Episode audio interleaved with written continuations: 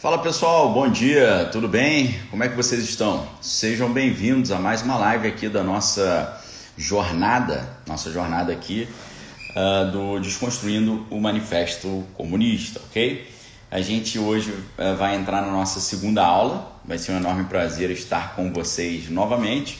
Lembrando a todos que estão chegando que essa jornada de desconstrução do Manifesto do Partido Comunista é nada mais nada menos do que uma preparação ou um treinamento para que nós possamos é, criar o ambiente aqui favorável para o lançamento do clube de leitura Daniel Lopes 2023 que vai acontecer lá no que vai acontecer no na sexta-feira, tá certo? Sexta-feira, dia 9. Deixa eu Ah, tá. Aqui tá transmitindo. Tô, olhando, tô dando uma olhada aqui na transmissão do no YouTube. Deixa eu ver aqui. Por que, que a transmissão no YouTube não entrou ainda? Estranho. Será que eu estou transmitindo no canal errado? Agora eu fiquei na dúvida. E agora, pessoal? Pera aí.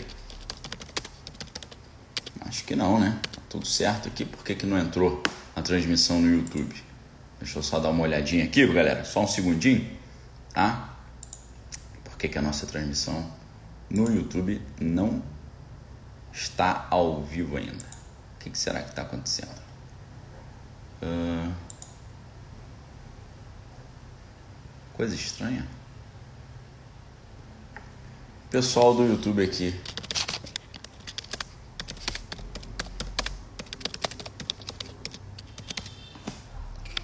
Estranhíssimo.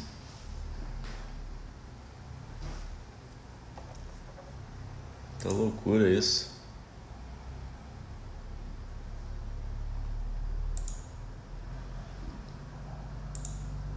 É. No YouTube não entrou, pessoal.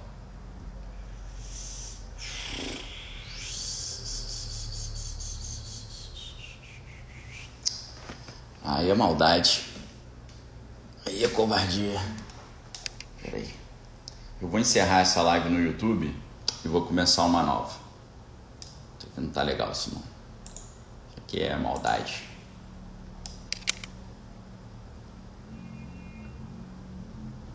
Peraí.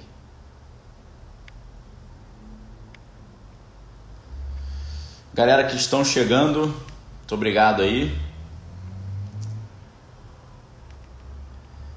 Já, já vou começar aqui, só um segundinho.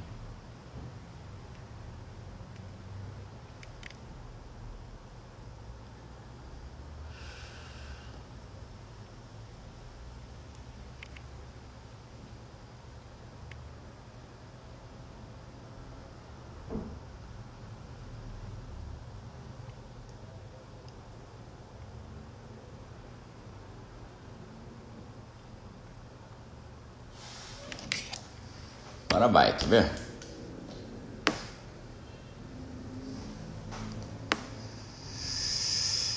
Vamos lá, acho que agora deu certo. Vou só conferir aqui no YouTube. Né? Eu criei uma live nova. Vamos ver se está se tá tudo funcionando perfeitamente aqui agora.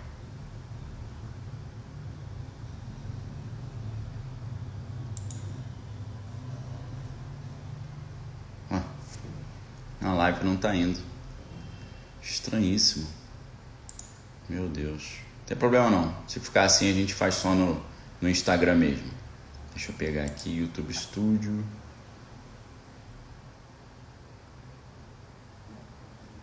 Só um segundinho.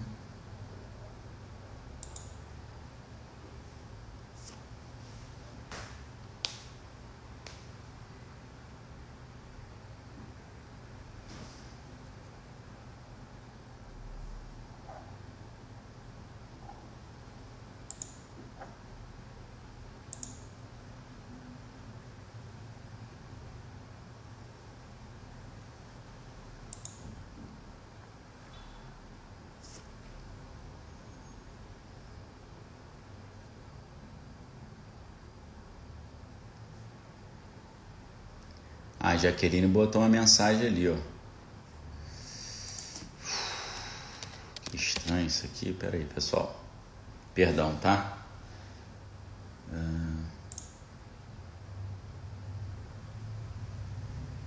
É, parece que não foi ainda não.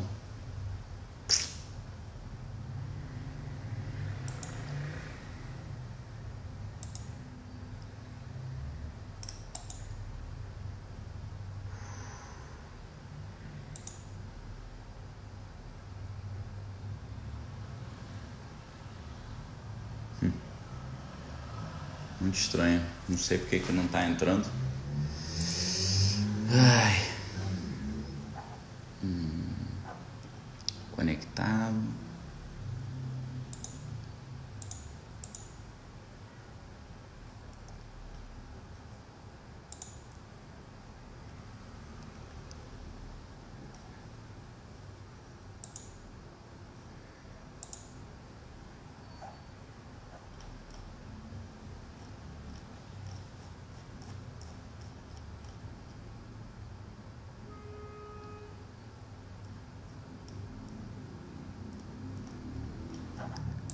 Caramba, hein? Que doideira. Vamos lá, pessoal. Vamos só no Instagram mesmo. Não sei o que, que, que, aconteceu, não. É, apareceu chamada para aula 2 e tal.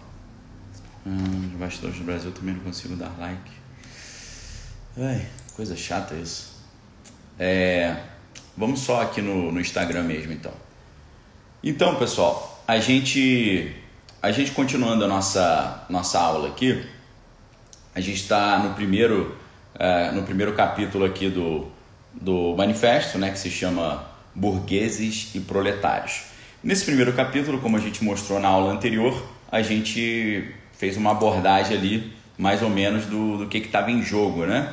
Nesse primeiro, nessa, nesse início desse trecho aqui, como a gente falou na aula passada, uh, a, o, o Marx ele fala assim: a história de todas as sociedades até hoje é a história da luta de classes, né? E ele vai falar do, dos homens livres e tal, os homens dominados, né? Aquele que domina, o que é dominado e tal. Então é interessante, né? Que ele vai fazer uma, uma grande crítica aqui da história e ele vai dizer, é, ele vai dizer que a burguesia sempre dominou todo mundo, né? Durante a história sempre teve o, o dominador e o dominado, não sei o quê. E é claro que ele está fazendo aqui uma, uma, um discurso contra o sistema de dominação, né? Aí você fala assim, meu Deus, é... quando você pensa, né, no, uh, quando você pensa na ideia assim, né, de dominação, você fala assim, caramba, é, como é que pode, né? Todas essas sociedades tiveram aí um sistema de dominação que sempre deixou o povo mais simples aí dominado, né, e tal. E aí você tem a impressão que o Marx ele está falando é, contra o sistema de dominação e a favor de um sistema de, de grande autonomia, né, e liberdade. Aí você fala assim, meu Deus, é, é um negócio totalmente contraditório porque o início do livro começa com uma grande crítica ao sistema de dominação, mas o sistema de dominação que substitui, uh, que substitui uh, o, o controle da burguesia dentro do sistema capitalista não é nem um pouco menos é, dominado, né? E a população em geral, que nos sistemas anteriores estava numa situação bem precária, né? Ele vai falar da Roma antiga, os patrícios, cavaleiros, plebeus na Idade Média, né, os senhores, vassalos, mestres de corporações, e ele vai dizer né, que a sociedade burguesa ela brota das ruínas da sociedade feudal, mas ela não retirou de cena os antagonismos de classe. Né? Muito interessante isso, essa ideia do antagonismo de classe, porque você vê logo no, na primeira, no terceiro parágrafo do manifesto de Marx, ele fazendo uma crítica desse antagonismo, esses antagonismos de classes, né? Então ele vai dizer que tem várias classes, tem uma classe que domina e tem um monte de classe que é dominada, e esse sistema é muito ruim. É interessante porque, ao contrário dessa crítica que Marx está fazendo, ele substitui esse sistema que eu digo para vocês aqui. É, é um sistema que substitui o antagonismo de classes para uma mera dicotomia de classes. Por quê? Se no sistema romano e na Idade Média, no sistema feudal, havia várias classes, como ele cita aqui, né? Ah, os senhores, o vassalo, mestre, corporação, aprendiz, é, companheiro, servo, por aí vai. Se você tinha várias classes, essas classes estavam brigando entre si, tanto na, na Idade Média quanto na, na Idade Moderna, parece que ele vai substituir isso por um sistema que todo mundo vive sem esse tipo de dominação. E não é isso que acontece. O que nós estamos vendo que acontece é que se no, no Império Romano, no feudalismo e na Idade Moderna burguesa havia várias classes e havia aí um grande antagonismo de classes, o, o que está acontecendo depois, né? Parece que entrou no YouTube agora, né? Caraca, coisa muito louca, muito louco isso, muito louco. Agora a gente está ao vivo no YouTube também.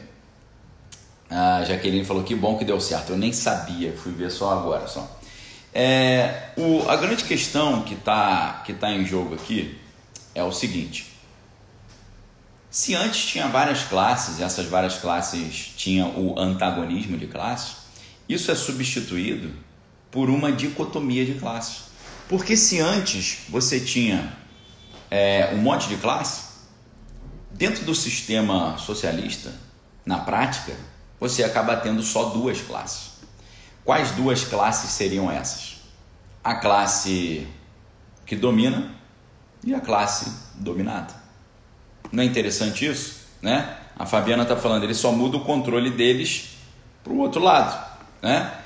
Então, quando a gente faz uma leitura do Manifesto de Marx, uma leitura é, atenta, você vai ver o número de contradições e coisas absurdas que tem ali. Porque como pode esse cara fazer uma crítica da, dos antagonismos de classe se ele substitui os antagonismos de classe para uma total dicotomia de classe, onde você tem uma pequena elite controladora e uma multidão de controlados. Não é muita é contradição isso? Não é muito incoerente isso?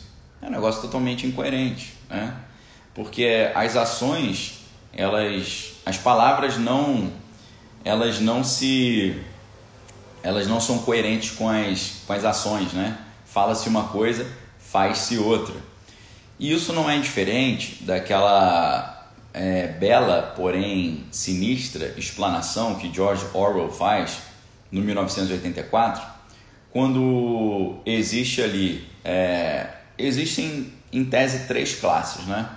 Você tem uma classe chamada o partido interno, que é composto por 2% da população.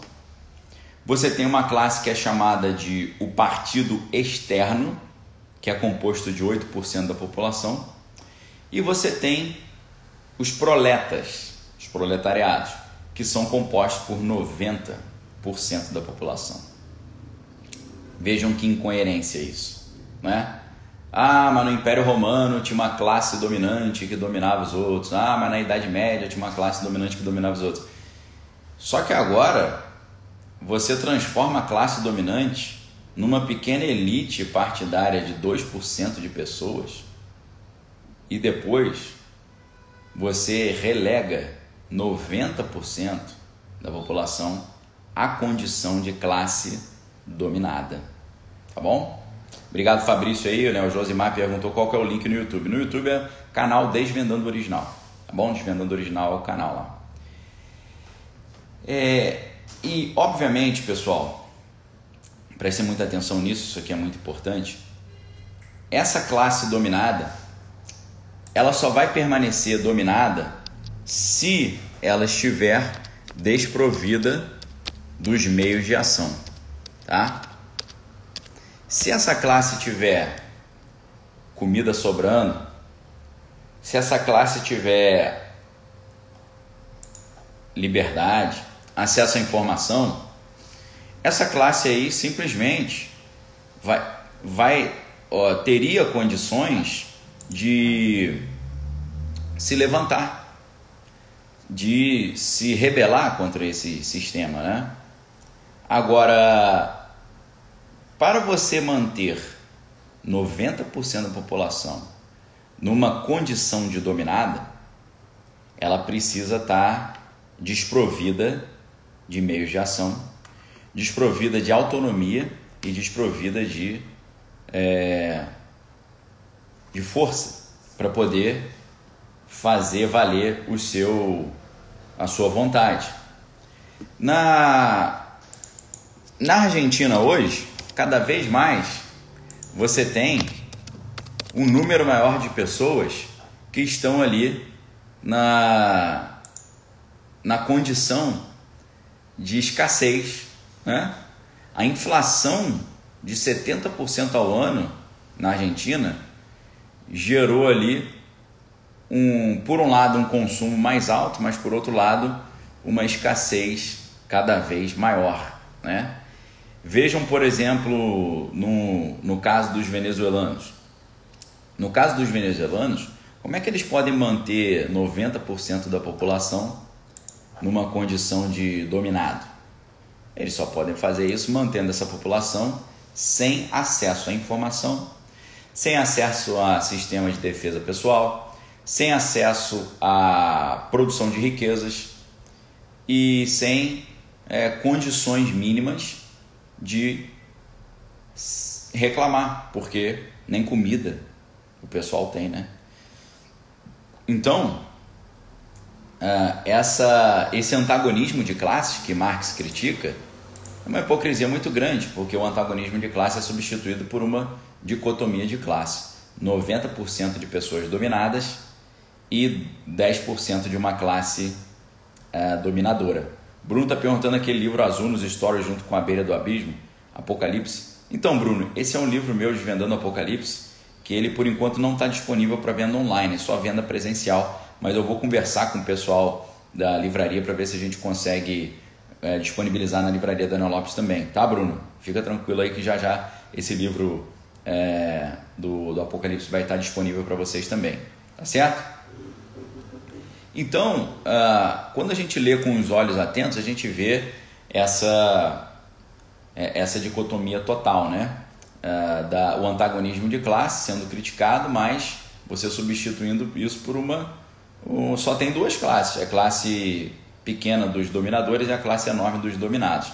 E você vai vendo também, logo no início dessa, desse, desse capítulo 1 do manifesto, você vai vendo uma total aversão que ele tinha à classe média, tá certo? Então, a, a gente precisa entender que quando o Marx faz a defesa do proletariado, que seria o trabalhador das fábricas, fruto da Revolução Industrial, ele está fazendo ao mesmo tempo uma crítica à classe média, tá bom? Se você usar um sistema de equivalência de equivaler burguesia com classe média, e é claro que a gente tem classe média baixa, classe média média e classe média alta, você vai ver e você já entende, logo no início do manifesto, você entende o motivo pelo qual, geralmente, o pessoal dito progressista, você vai entender o motivo pelo qual eles são tão avessos à classe média, né? Dizendo que, né, que a classe média é reacionária, conservadora, é cafona, é retrógrada e por aí vai. É daí que vem esse ranço, é daí que vem essa aversão. Isso é muito triste, porque vai fragmentando sempre a sociedade, né? É, pensando em etimologia, a gente tem algumas reflexões interessantes, porque a palavra burguesia significa, no final das contas, é, bourgeois em francês, né? É o morador da cidade, né? O morador de um local fortificado, porque uh, Berg em alemão significa montanha e Burg significa castelo, né? Então, geralmente, as cidades medievais elas eram construídas no topo das montanhas porque eram uma posição é, privilegiada em termos de segurança e defesa. E ali, para proteger essas cidades, eles construíam muralhas e faziam castelos. Por isso, uma relação entre a palavra burg e berg, né? Burg, castelo, berg, montanha e burguesia, os moradores das cidades fortificadas protegidas nas montanhas. Daí a ideia de burguesia os burgueses, na verdade, eles ficavam ali na porta de entrada das cidades, trocando moedas né, e fazendo comércio ali. Então tem uma conexão com aquela ideia das muralhas medievais. O Marx vai dizer então que com o final da Idade Média, o início da Idade Moderna, o feudalismo deixando de ser o sistema de produção vigente e o sistema capitalista se implementando, eles vão dizer que, ou Marx vai dizer, que no, no Estado moderno, é, o Estado moderno é como se fosse uma comissão que administra os negócios da classe burguesa, certo? Então o que, que ele vai dizer? Se você tem um Estado, o Estado tem as suas instituições, as instituições quais sejam é o sistema de o sistema jurídico, o sistema de defesa, o sistema de ensino, o sistema cultural, o sistema de transporte, né? Todos esses sistemas, né? O sistema econômico. Para Marx, então, o Estado, o Estado moderno, ele é nada mais do que uma comissão administrativa dos negócios da classe burguesa. A classe burguesa estabelece o Estado moderno e o Estado moderno, as instituições públicas serão meras, meros mecanismos de gerenciamento da, da própria classe. Né? Então, as leis seriam feitas para favorecer essa classe, a educação seria feita para favorecer essa classe, a cultura seria feita para favorecer essa classe e assim por diante. Então, para Marx, o Estado moderno capitalista burguês é meramente uma comissão que administra os negócios da classe burguesa. Só que aí a gente pergunta, e o Estado contemporâneo? Tá? O que, que eu digo aí do é, Estado contemporâneo? Né? Brigar, abraço aí pro é, Churras do Tom, valeu, obrigado pela força. O Estado contemporâneo seria esse Estado de hoje. Tá? Então vamos pensar, na época de Marx, ele está escrevendo aí o Manifesto do Partido Comunista lá na, nos anos 1848. Nessa época, ele está dizendo que a educação favorece os capitalistas, o sistema jurídico favorece os capitalistas, a economia favorece os capitalistas, as escolas ensinam capitalismo, as universidades ensinam capitalismo e assim por diante. E aí eu gostaria de perguntar para você: você acha que hoje a escola está ensinando capitalismo? Você acha que hoje a universidade está ensinando capitalismo? Você acha que hoje a economia vive com uma visão de mundo capitalista? Hoje você tem até os Faria Faria Lullers, né? os caras, os canhotos da, da Faria Lima, do mercado financeiro, que é, gostam dessa visão de mundo progressista. A educação, será que a escola, talvez fique melhor a gente pensar assim, fazer a pergunta dessa forma? Será que a escola ela está criando pequenos capitalistas ou está criando pequenos progressistas? Será que a universidade está criando uma nova geração de capitalistas ou uma nova geração de progressistas? Estou falando progressista para não dizer socialista, comunista, né? Será que a mídia ela está incentivando as pessoas a pensarem como capitalistas ou como socialistas? Será que a cultura, o cinema, o teatro, a literatura estão defendendo uma visão de mundo capitalista ou uma visão de mundo progressista, né? A Fabiana está falando que a escola sempre nos ensinou a ser socialista, né? A Letícia falou que no mestrado de administração e universidade pública não fala nada de capitalismo. Com certeza, né? Fala-se contra, né? A Adriana está aí na área. O Crystal Star botou Shalom Aleichem. É, quase que eu respondi em alemão, né? Danke schön. É, Todá Rabá, muito obrigado. Shalom Aleichem. É, Gam. É, paz para você também. É, a Cris falando que nenhuma matéria ligada à educação financeira nas escolas e tal. Então, tudo totalmente progressista, né? Então, vejam só que contradição, né? Marx está dizendo que o mundo é dominado pelos capitalistas burgueses que usam as instituições para pregar sua doutrina capitalista burguesa. Certo? Então, isso não, isso não acontece mais. Hoje, no mundo contemporâneo, é, o Estado moderno não é uma comissão que administra os negócios da classe burguesa, é uma comissão que administra os negócios da classe progressista. A escola, a economia, a educação, mídia, arte, cultura, cinema, teatro. Então o, o negócio já está totalmente dominado. Né? Marco Antônio que até na Universidade Metodista. Pô, com certeza, né? Estudei lá também.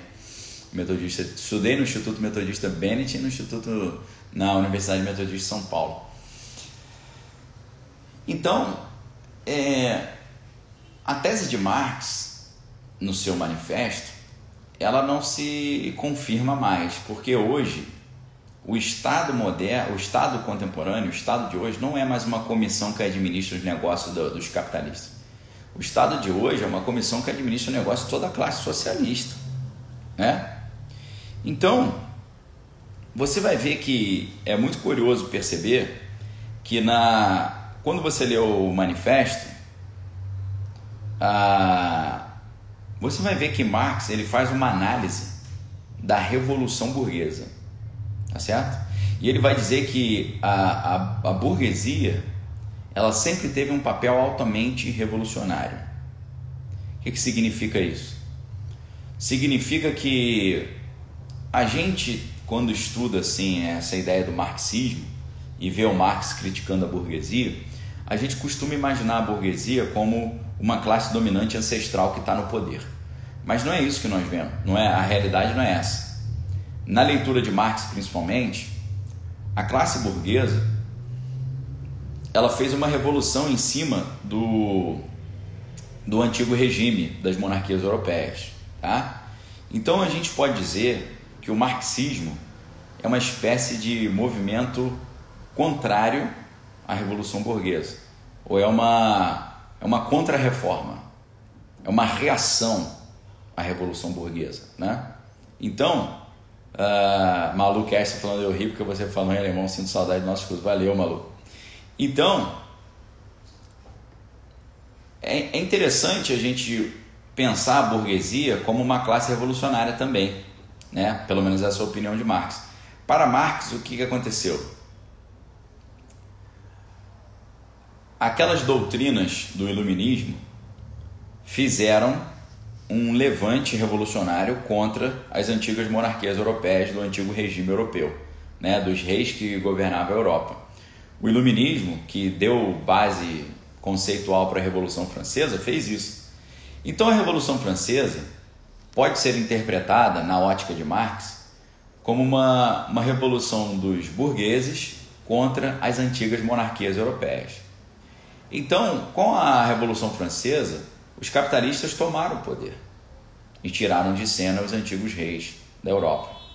Marx vai dizer então que a Revolução Burguesa caminhou junto com a Revolução Industrial.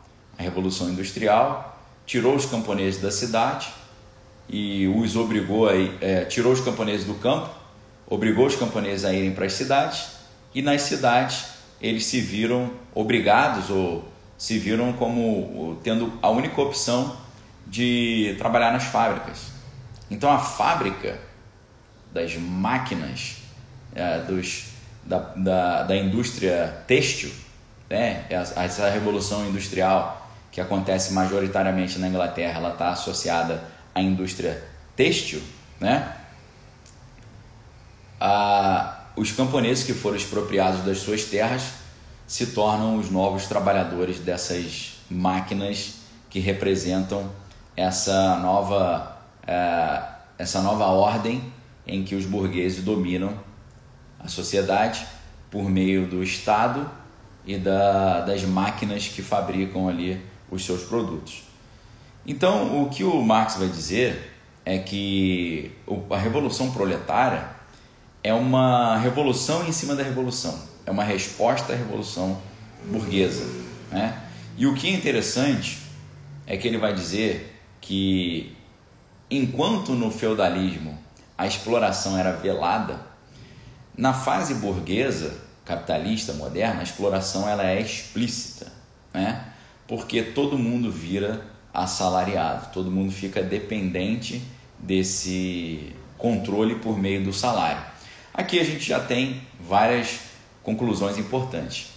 É, obviamente, Marx está colocando aqui o, o empreendedor como alguém maligno, ele está colocando o patrão sempre como uma pessoa é, com mais intenções, que vai querer explorar e por aí vai. É, valeu, Nival. E vai colocar também o salário como uma coisa negativa. Né? Interessante isso, né? O patrão é do mal, a empresa é do mal, é, ter funcionários é ser do mal e pagar um salário é um sistema de dominação. tudo muito estranho. Mas por aqui você você percebe não só a aversão de Marx pelo, pela classe média, mas a aversão de Marx também pelas empresas, pelo empreendedorismo. E aí, para isso, eu vou citar um vídeo que circulou recentemente nas redes sociais, interessante, que diz o seguinte, né? É a, uma figura muito importante aqui do Brasil, é, da linha progressista, conversando com o líder lá dos venezuelanos, falando assim: Poxa, olha só, você fez um negócio que eu não estou gostando. Você. Uh, você está chamando empresários aqui do Brasil para irem para o seu país aí, participar de eventos, conversar com vocês, e você não me convidou, pô. Você chamou nossos empresários brasileiros para irem para eventos de vocês e não me comunicou, não nos convidaram. E aí a pessoa brasileira falou para o líder dos venezuelanos, falou assim, olha só, se eu convidasse os empresários venezuelanos para vir aqui para o meu país, para eventos e tal, e eu não te chamasse, ou não te comunicasse, você não ia achar ruim também? E aí o líder lá dos venezuelanos começou a rir. Aí ela falou, por que, que você está rindo? Ele falou, porque aqui a gente não tem empresário mais. Não tem como você chamar os nossos empresários porque a gente não tem mais empresários. Aí você fala assim, poxa, peraí, o país está paupérrimo, está numa situação periclitante. E um dos fundamentos disso foi a, o término da atividade empreendedora. Vocês conseguem entender isso? Acabaram-se os empresários, acabou a produção de riqueza e o povo ficou sem salário, sem sustento e numa situação de que quase a totalidade da população está é, abaixo da linha dos paupérrimos. Ou seja, esse sistema de controle total por meio da escassez foi implementado primeiro desencorajando o empreendedorismo e depois estabelecendo uma quase na prática impossibilidade de você empreender, acabando com a, as empresas. Porque se você não tem empresa, você não tem funcionário. Se você não tem funcionário, você não tem salário. Se você não tem salário, você não tem consumo. Se você não tem consumo, você não tem produção de bens e serviços. E aí essa é a receita de bolo para uma nação super próspera e para o buraco. Entendeu? É, é, de onde vem isso? Por que, que a gente vê lá os venezuelanos rindo, dizendo que não tem mais empresários? É porque o manual que eles seguem, a receita de bolo que eles seguem, demonizam. A receita demoniza os empresários, demoniza o salário, demoniza o patrão, demoniza as empresas ok? E é engraçado, né? Porque você vê Marx falando isso, parece que no sistema dele todo mundo vai ter um belo salário, né? Não tem belo salário nenhum, né? Engraçado ele criticar o salário porque nos, nos locais onde os nos locais onde as pessoas tentaram aplicar o, o, a, a receita de bolo de Marx, nem salário as pessoas tinham mais, né? Então, é, eles vão colocar sempre né, essa proposta da, da revolução uh, proletária como uma resposta à revolução burguesa. Mas aí, mais do que nunca, aquele preceito se torna válido. É, não há nada que esteja tão ruim que não possa ficar pior, não é verdade? Eles falam assim: meu Deus, é, vamos dar um exemplo meu Deus, na época do, dos czares, né, dos reis na Rússia, família real russa, eles amassavam muito o povo, né, esmagavam muito o povo. Era uma vida muito difícil para o povo. Vamos trocar isso por um outro sistema.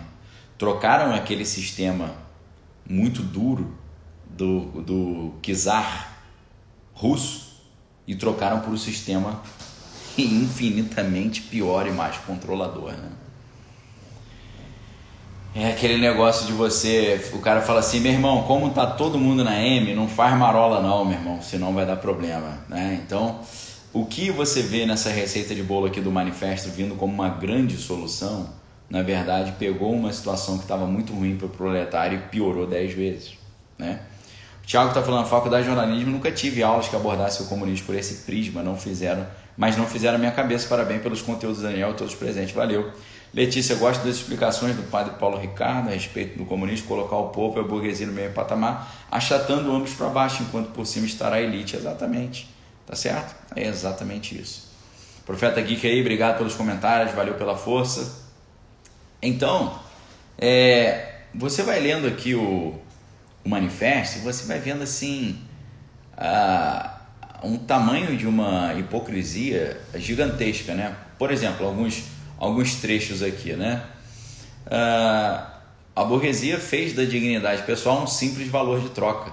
Substitui as numerosas liberdades conquistadas duramente por uma única liberdade sem escrúpulos, a liberdade do comércio.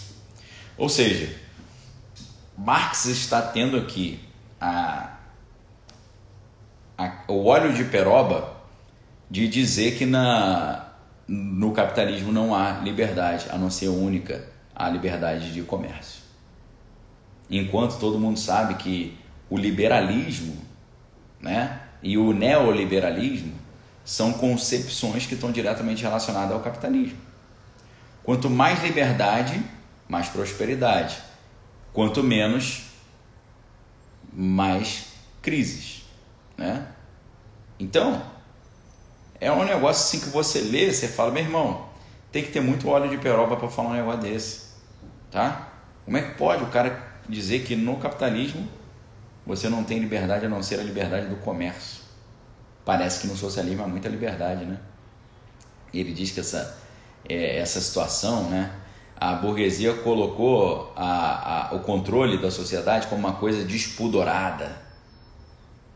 A burguesia transforma o controle da sociedade numa coisa despudorada. Meu Deus. É, parece que a gente está vivendo uma realidade paralela, né?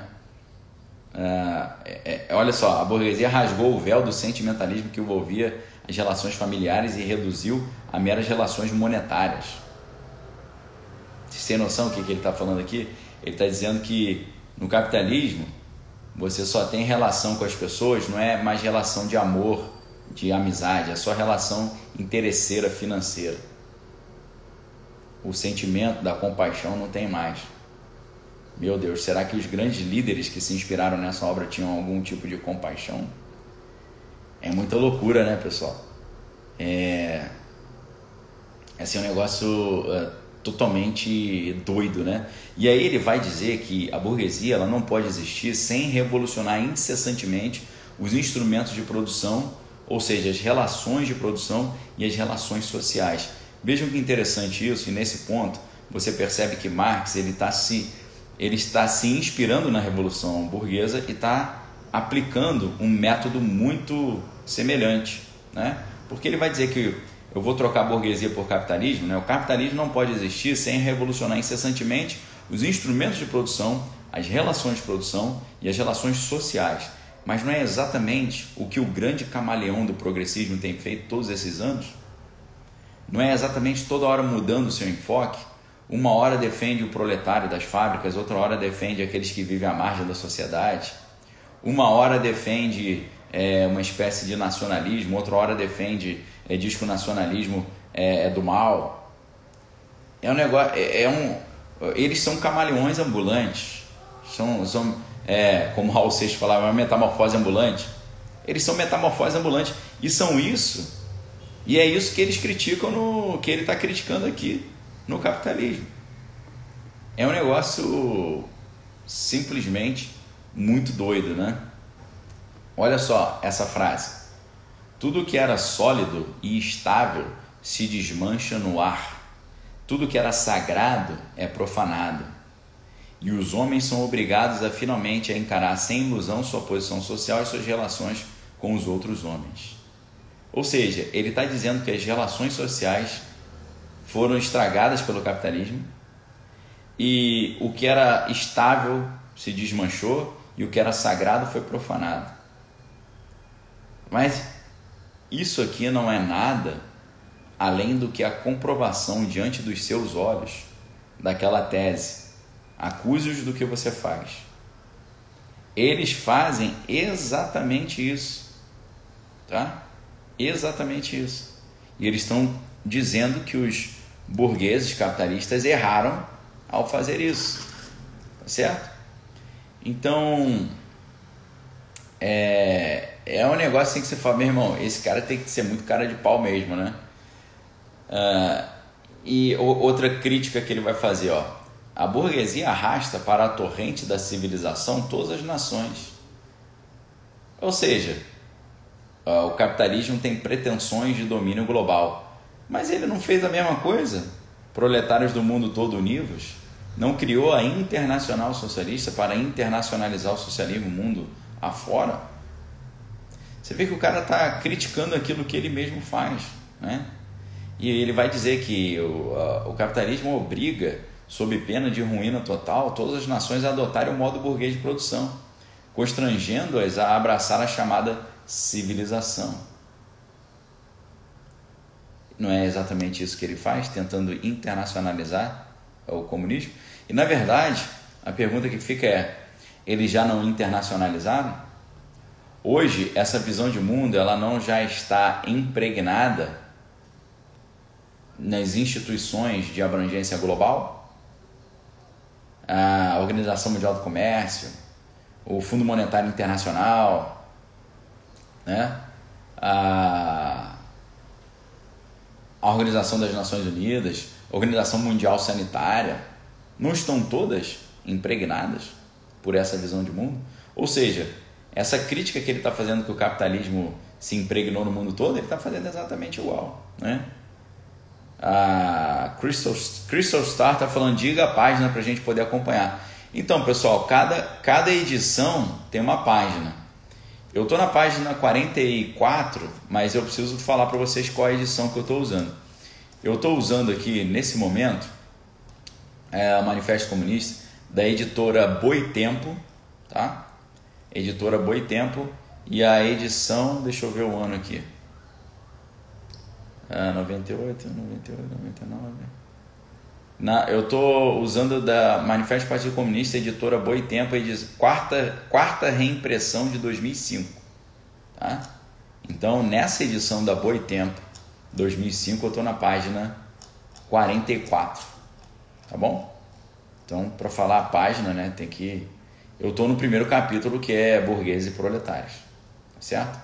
Na minha na minha aqui é a, a página 44. Ok? Então. Uh, é um negócio assim doido, né? Quando você estuda, né? Uh, aí ele vai falar da, do uso das máquinas, né? Aí já eu estou já na página 46, né? O crescente emprego das máquinas e a divisão do trabalho despojaram a atividade do operário de seu caráter autônomo, tirando-lhe todo o atrativo.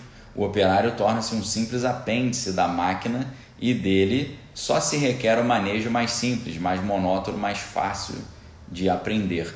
Nós vemos uma representação visual disso no filme Tempos Modernos do, do Charlie Chaplin. E é claro que o Charlie Chaplin ele tinha um forte quê uh, marxista, né? Então ali no Tempos Modernos ele está fazendo a mesma crítica que Marx faz no Manifesto Comunista, ele está fazendo por meio de uma linguagem cinematográfica, né? E ele, é, é claro que Chaplin vai falar dessa esse trabalho mecânico ali do operário fabril, vai falar que é um trabalho repetitivo, né? E ele brinca com essa repetição da fazendo o papel de um, um operário que quer sair apertando todos os parafusos que ele vê, até a, a, a roupa de uma mulher que tem é, broches assim que parece um parafuso e botões ele tenta parafusar. Então, uh, uh, ele vai fazer uma crítica nesse sentido também, tá? A Keila falando que o esposo saiu da Alemanha Oriental e lá o manifesto era a Bíblia deles na escola, exatamente. Essa que é a, essa que é a grande questão, tá? Uh, então, vejam só, né? A, a crítica que é feita nesse trecho.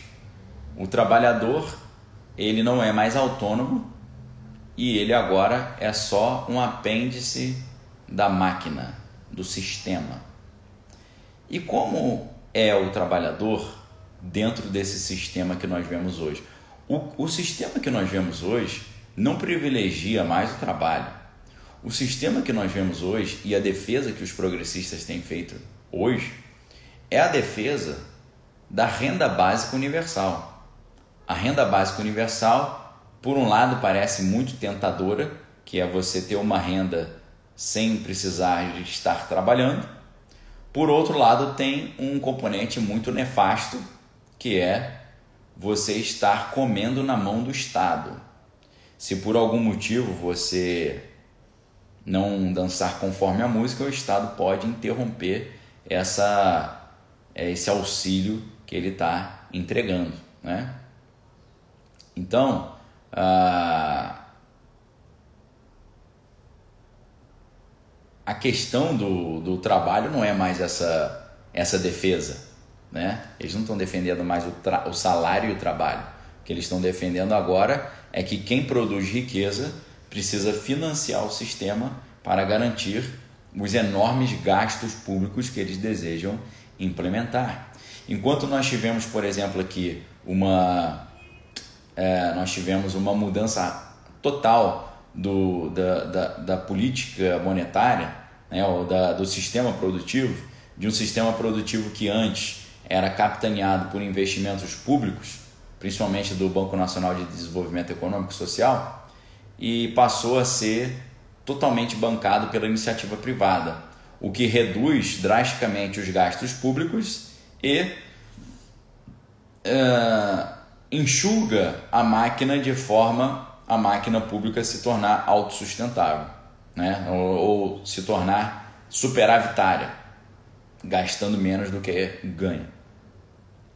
Esse era o sistema que estava sendo implementado. Agora não, agora retorna-se aquela ideia de que quem precisa financiar a cultura, o social e tudo é o sistema público. Né? Só que o sistema público é uma reunião de arrecadações de impostos. Né? Então, para você ter uma quantidade suficiente de verba para poder bancar o sistema público com gastos fenomenais, seguindo um populismo bem progressista, você precisa, claro, aumentar os impostos. E aí a gente vai cair lá na frente nos 10 passos para a implementação do socialismo que Marx apresenta, vai apresentar no capítulo 3, se eu não estou enganado, onde ele vai falar, entre outros passos, é, imposto progressivo forte. Né? Porque o imposto progressivo, é, eu vou dar um spoiler aqui agora, mas o imposto progressivo forte, o Osana está perguntando se a aula não ficou gravada. Ficou gravada no YouTube e está no Instagram também. O imposto progressivo forte ele, uh, ele, ele traz dois benefícios para Marx: o imposto, um imposto cada vez mais alto, seja de renda, seja um imposto geral. Traz dois grandes benefícios. Primeiro, tira o dinheiro da classe média e manda para o Estado. Segundo, enfra enfraquece a classe média e viabiliza a tomada do poder pelo proletário. Por quê? Se você tira todo o dinheiro da classe média por meio de taxas e impostos e esse dinheiro vai para o Estado, você tirou o poder econômico da burguesia e jogou esse poder no Estado. E se você, depois disso, toma o controle do Estado, você tomou o controle de toda aquela riqueza que foi retirada do trabalhador. No final das contas, é exatamente esse o plano. E a gente vai ver isso claramente sendo apresentado aí nas próximas aulas. Ok? Então, queridos, nesse ponto, gostaria de convidá-los mais uma vez para você já garantir a sua pré-inscrição no Clube de Leitura Daniel Lopes. O link está aí no YouTube para vocês. Depois vou colocar o link aqui no Instagram, tá bom? E uh, a gente volta amanhã. A gente volta amanhã ao meio-dia, se Deus assim permitir, trazendo aí para vocês a, a continuação dessas nossas reflexões de hoje. Continuando aí com o capítulo 2, né, que vai trazer outras reflexões aí bem importantes e bem interessantes. Tá certo? Então é isso, queridos. Fica o convite aí para vocês estarem conosco no Clube de Leitura da Ana Lopes 2023. Nesse clube de leitura a gente vai ter 12 livros estudados, um livro por mês, mais dois livros bônus Teremos live mensal para tirar dúvidas, vai ser fundamental, tá? Agradeço a todos aí que participaram conosco, tanto aqui no Instagram do Instagram Daniel Lopes, quanto no YouTube do canal Desvendando o Original, tá? No YouTube a transmissão é no canal Desvendando o Original. Queridos, forte abraço, fique com Deus, nos vemos amanhã se Deus assim permitir. Liberei um vídeo muito importante lá na, no meu canal Daniel Lopes lá no YouTube, dei uma olhadinha depois. Um abraço para o Leandro da Bola de Neve Joinville. Valeu, Luan. Obrigado a todos aí, Rosilene, Jaqueline, Anne, Profeta Geek, Lali, é, Vera, o Leandro, Fernando, Trind, é, Tri, Luiz, André Trindade. Obrigado aí. Deus abençoe vocês, tá, pessoal? Forte abraço aí. A Jaqueline está perguntando, é, professor, se eu não tiver todos os livros, mesmo assim eu posso fazer o, o clube? Claro, com certeza. Não tem importância nenhuma. Agora, para quem quiser adquirir o livro, a gente está numa promoção maravilhosa, porque você pode adquirir todos os livros com 51% de desconto. Para você imaginar, você vai comprar 14 livros, em vez de pagar 962 reais, você vai pagar 471. É uma diferença inacreditável, né? Monstruosa. Então vou deixar o link da livraria também aqui para vocês adquirirem os livros, tá bom? Queridos, forte abraço, fique com Deus, amém todas as coisas, tem que é bom. Até amanhã, ao meio-dia, com a nossa terceira aula do Desconstruindo o Manifesto do Partido Comunista. Um abraço a todos, fiquem com Deus, valeu!